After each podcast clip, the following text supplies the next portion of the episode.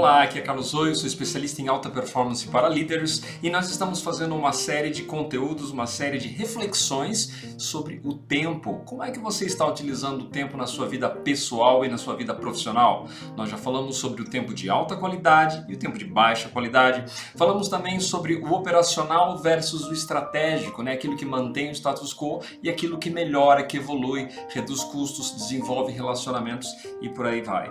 Nós vamos falar agora sobre um de outro tipo de tempo, né? É sobre o tempo de planejamento e o, plan o tempo de execução. Ah, o que, que significa isso? Quando nós temos tempo de planejamento, nós colocamos atividades preparatórias para depois colocar um plano em ação. Ou seja, é um tempo em que a gente tira para se planejar, para se preparar para o que vem depois. E então, o tempo de execução é o tempo em que a gente executa, em que a gente faz efetivamente esse trabalho. Ah, por que é importante criar essa distinção? Porque algumas pessoas elas têm a paralisia por análise, elas ficam analisando, ficam planejando, criando planos B, planos C, planos D, ficam procurando o momento ideal e não entram em ação o resultado só acontece quando você tem ação.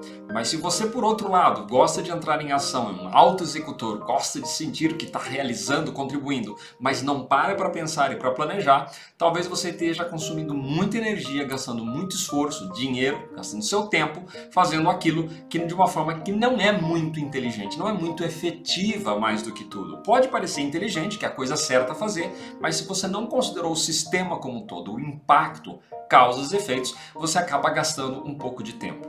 Tem algumas métricas interessantes para você considerar. Né? Brian Tracy, um grande especialista de desenvolvimento pessoal e profissional, um grande especialista em vendas, ele dizia sempre o seguinte, que para cada hora de planejamento você conseguiria economizar até 10 horas de execução na minha experiência prática, é bem assim mesmo. Quando eu foco num bom planejamento, eu consigo executar de uma maneira muito mais rápida, muito mais efetiva. Especialmente se eu trabalho com outras pessoas, esse planejamento é essencial.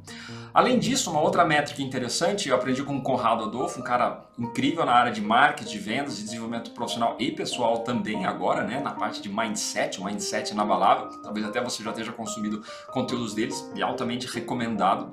Ele fala que por cada hora de estudo ou planejamento você tem que meter duas horas de execução. Ou seja, o planejamento é algo que você precisa fazer, mas você não pode ficar parado nisso. E você não pode sair fazendo as coisas sem, sem planejar. Então, uma hora de planejamento, estudar, entender o que precisa ser feito, organizar e depois entrar em ação. Fazer acontecer, colocar o plano em execução, sem medo. Ah, a gente já falou também em outros conteúdos, em outros materiais, de que muitas vezes a gente não entra em ação por causa do perfeccionismo. Mas a, o perfeccionismo só consegue acontecer quando você tem algo a aperfeiçoar. Ainda que algo perfeito e inatingível, nós temos o conceito do perfeccionismo que nos bloqueia como um processo de autossabotagem. O perfeccionismo ele só vai acontecer quando você tem algo e você consegue refinar, você consegue elaborar, você consegue continuar aprimorando, aprimorando ao longo do tempo.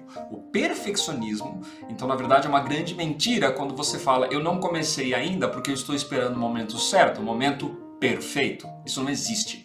Então é importante você tirar um tempo para você avaliar como é que você planeja e executa as suas atividades. Como é que você planeja o seu tempo e como é que você usa o seu tempo executando atividades, uh, funções, responsabilidades que você tem.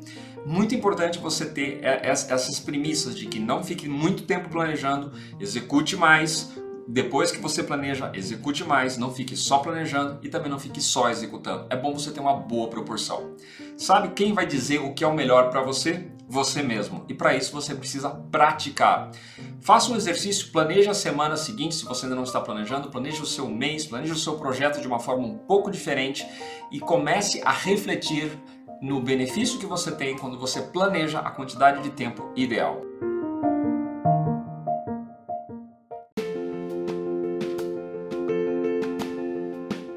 Você está ouvindo o podcast Planeta. Aqui é o seu anfitrião Carlos Oios.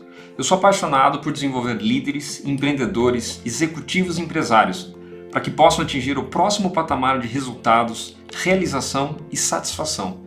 Eu peço para você compartilhar este podcast ou mesmo este episódio e deixar a sua avaliação lá no iTunes, porque assim a gente pode levar esta mensagem, este conteúdo que é gratuito para o maior número de pessoas. Nós estamos em nove plataformas diferentes, incluindo Spotify, Google Podcasts e iTunes. Um abraço e que você tenha uma vida extraordinária.